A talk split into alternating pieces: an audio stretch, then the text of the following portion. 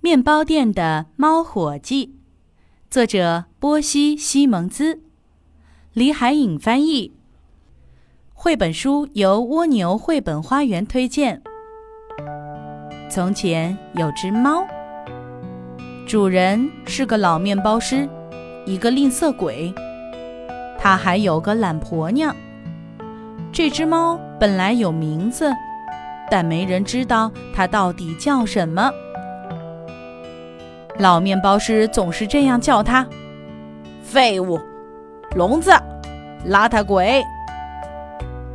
懒婆娘一点儿也不喜欢猫。之所以养猫，只是因为面包店里老鼠成灾，一看见老鼠，她就吓得尖叫发抖。天哪，妈呀！蠢猫，蠢猫，快来，快来！猫伙计要干店里所有的活儿，每天老面包师就知道坐着抱怨、指手画脚，而猫伙计忙得团团转。总是急匆匆地冲过来，又跑过去，堵老鼠洞，和面团儿，削皮切片儿，擀面加糖衣，逮老鼠，安装老鼠夹子，烤面包，洗餐具，扫地，最后还得关好店门。每天晚上，猫伙计连一口晚饭也来不及吃。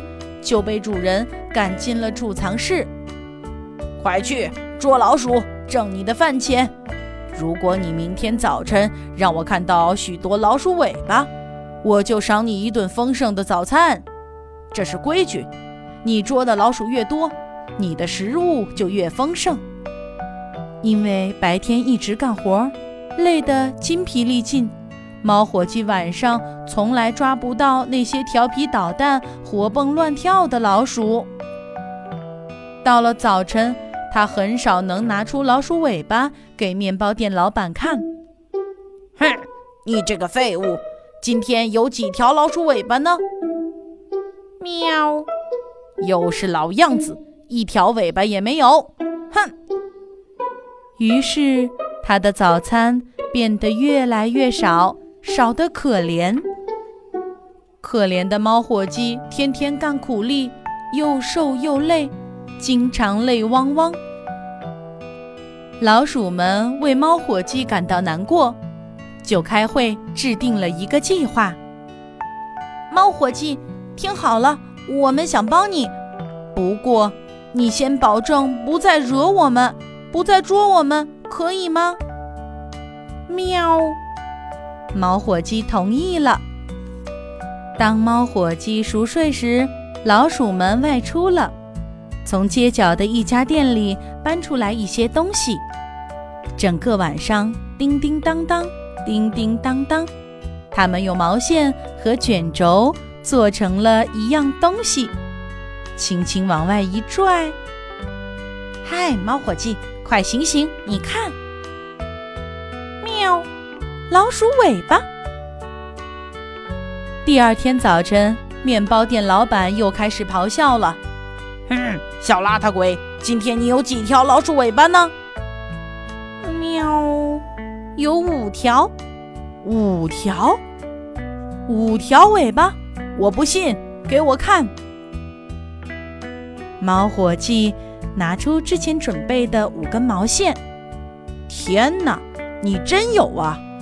好吧，这才像话。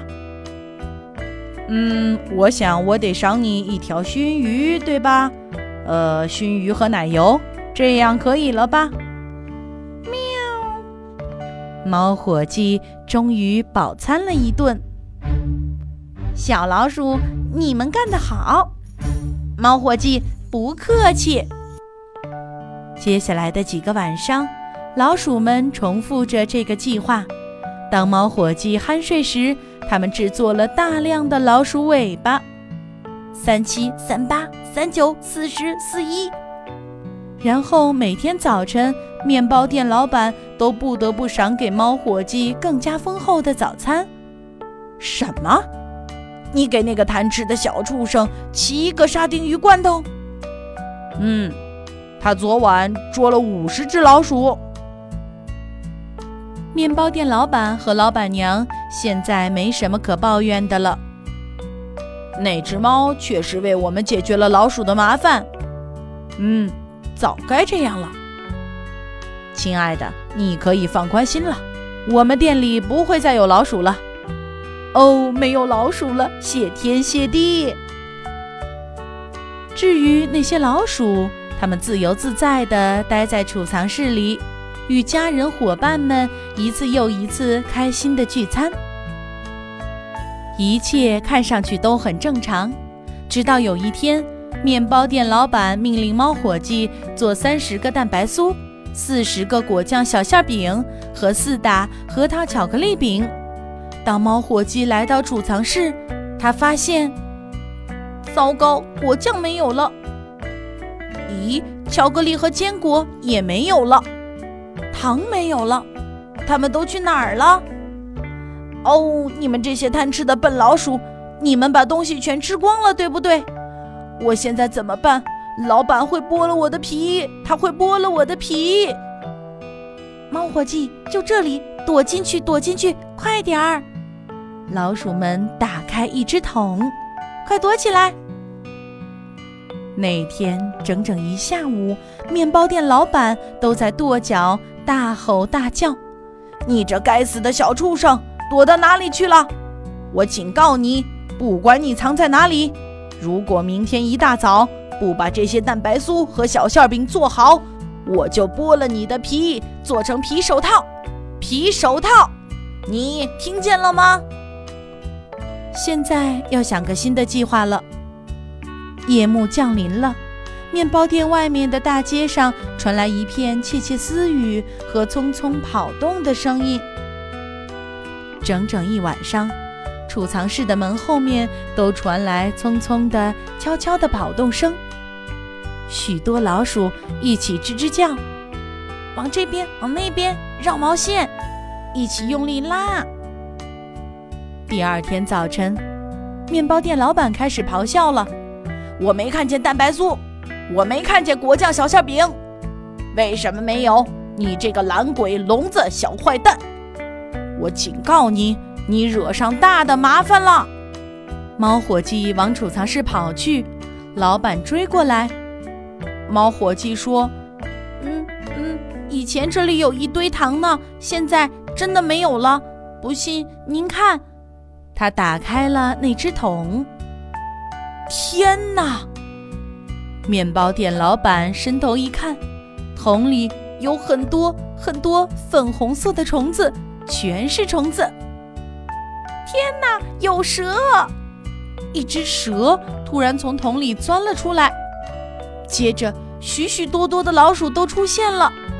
天哪，老鼠！这个店太吓人了，我们赶快离开这里，赶快！我受够了，我们赶快走吧。于是，面包店老板和老板娘逃走了，再也不敢回来了。猫伙计。你现在打算做什么？老鼠们问他。喵，开面包店。猫伙计说：“我就做这个。”我们来帮你，我们来帮你。嗯，有些小老鼠可以帮我。你得在门上贴出自己的名字。老鼠们说：“但我们不知道你叫什么，你叫聋子还是邋遢鬼？”我叫老虎，调皮的小老鼠，你们要记好哦。